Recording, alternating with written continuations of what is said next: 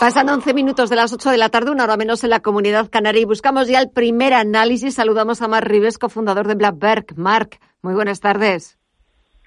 Muy buenas tardes. Bueno, estamos ya 15 de julio. ¿Cómo se nos eh, pasa el tiempo? ¿Cómo se van pasando las semanas? Ya estamos eh, a mediados de, de este mes con la bolsa norteamericana hoy haciendo un, dejándose, bueno, pues llevar por una pequeña corrección en una semana en la que ya han comenzado los eh, bancos a publicar sus cuentas de resultados. En breve, me imagino que ya llegarán los gigantes tecnológicos, que sobre todo siempre lo que parece más interesar a los inversores, con unas declaraciones del presidente de la Reserva Federal, de Jerome Powell, eh, volviendo a puntualizar y a reiterar ese mensaje que viene eh, del que viene hablando en los últimos días, en las últimas semanas, de que la inflación, este repunte es algo puntual, que seguiremos viéndola en los próximos meses algo elevada para después irse moderando. Eh, ¿Cómo estás viendo tú la semana? ¿Qué destacarías? ¿Por dónde quieres que empecemos? Sí, la verdad que bueno, los resultados de momento están siendo positivos, un poco lo que venías diciendo y hemos conocido Morgan Stanley.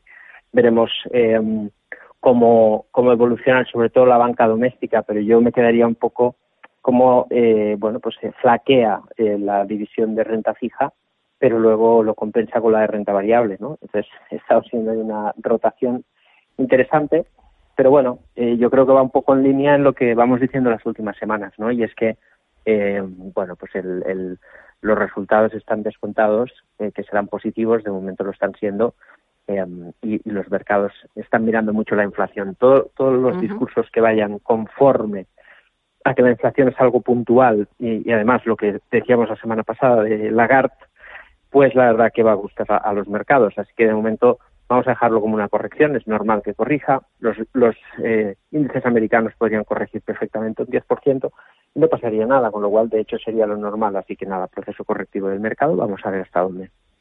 Pero sí que está pasando, por ejemplo, aquí en la bolsa española.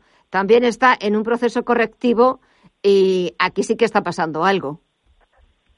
Bueno, la verdad es que en Europa sí, aquí es un poco más complicado, ¿no? Porque ya esa corrección del 10% ya la tenemos. Entonces, claro, siempre nos queda ese esa duda, ¿no? De, de qué pasará si corrige Estados Unidos. Bien, bien, hace te diré nueve años que vamos cohabitando con eso. Europa yo creo que cotiza en un mundo aparte al de Estados Unidos desde hace diez años. Lo hemos visto con los múltiples mercados bajistas que hemos tenido aquí en 2015, en 2017, 18. Y bueno, eh, al final es cierto que mm, es un poco raro lo que vimos el otro día, porque creo que el discurso de Lagarde tiene que favorecer la subida del mercado. Y sí que es cierto que a los bancos era algo que no les, no les gustó, ¿no? Porque al final lo que quieren es subida de tipos y mejora de márgenes. Pero bueno, vamos a ver eh, poco a poco. Yo creo que al final es normal que el mercado tenga idas y venidas, tenga sus correcciones. Lo que es importante y tenemos que tener en vista es, primero, la vacunación. Segundo, qué pasa con la variante Delta em, y si eso va a repercutir en más confinamientos, más menos duros, más menos largos en el tiempo. Y luego, pues, eh, la puesta a punto ya de, de estas medidas, ¿no? Que yo creo que eso ya lo estamos notando a nivel de empresa con esas subvenciones que ya pueden optar todos los emprendedores para la transformación digital, para esas subvenciones que tienen todos los usuarios, pues no sé, para comprarse patinetes eléctricos, bicis eléctricas, ¿no? Todo eso ya está encima de la mesa y eso es una ayuda que va a la economía porque es mucho dinero, ¿no? Estamos hablando de, de no sé, el 50%, por ejemplo, de, de vehículos de movilidad que van a cargo de, las subvenciones de, Europa. Claro, eso es un dinero que está ahí, que va a la economía, que rueda, que circula y que tiene que impulsar no solamente a los sectores más afectados, sino también, lógicamente, el destino del resto de sectores por inercia, ¿no? Con lo cual, yo creo que hay suficientes motivos para pensar que el ciclo va a repuntar en los próximos meses. Y si echamos un vistazo a sectores, a valores, hoy Siemens Gamesa eh, se ha desplomado más de un 14% ese profit warning que también ha arrastrado a las, a las renovables que parecía que estos últimos días estaban en racha. Sí, sí la verdad que sí. Nosotros entramos un poco en, en Solaria para ir probando, porque no, cuando cae en un sector caliente, cae un 50%, te llama la atención. El problema de cuando está tan caro es que cae un 50% y sigue estando un poco caro, ¿no? Entonces, Claro, un profit warning lo que nos viene a decir es que los crecimientos no son tan sanos y tan, y tan excelentes como descontó el mercado Y fíjate que a pesar de haber caído el 50%, volvemos a la zona de mínimos e incluso pierde soporte. Ahora mismo eso es una señal muy negativa para las renovables porque a pesar de la salida eh, a bolsa de acción a energía y de ese intento del sector de cambiar la tendencia bajista, cuando fracasas en el camino, eh, eso es una señal muy negativa porque significa que el mercado no inspira confianza en el sector a estos precios, con lo cual es muy probable que veamos nuevas caídas. No me precipitaría por entrar ahora mismo en las energías renovables después de lo que hemos visto hoy con Gamesa. Y en Black Bear, ¿qué os inspira confianza?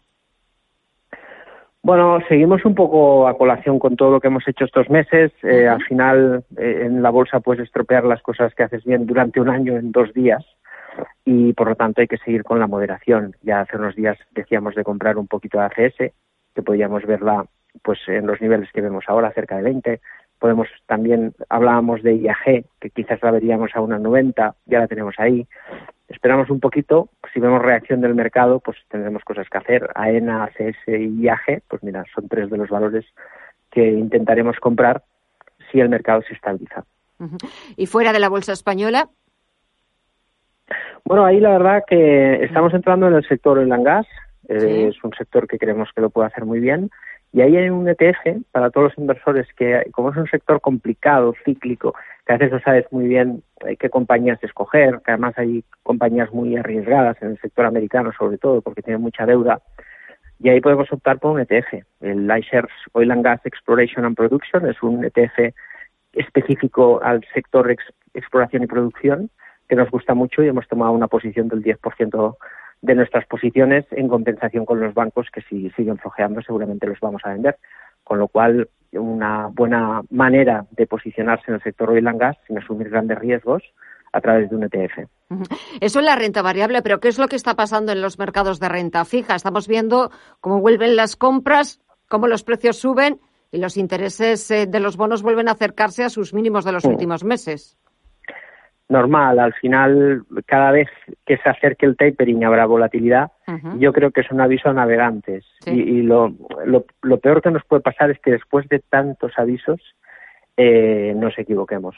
Porque está muy claro que en el momento que llegue el tapering o la retirada de los estímulos, va a haber una fiesta en la. Que llegará. no sabemos cuándo, pero, pero llegará. Sí, sí, sí. Y claro, eh, eh, fíjate, eh, en ese momento habrá una fiesta en la renta fija que lo mejor será no estar. Y no porque sea muy volátil, sino porque al final la gente que se refugia ahí pues es conservadora y claro, asumir volatilidades del 10, 15, 20% no es nada agradable. Con lo cual yo creo que tenemos que estar advertidos porque eso llegará y en ese momento lo mejor será no estar en la renta fija. No sabemos cuándo, cuándo va a ser ese momento, cuándo se va a producir esa fiesta, pero no va a ser de un día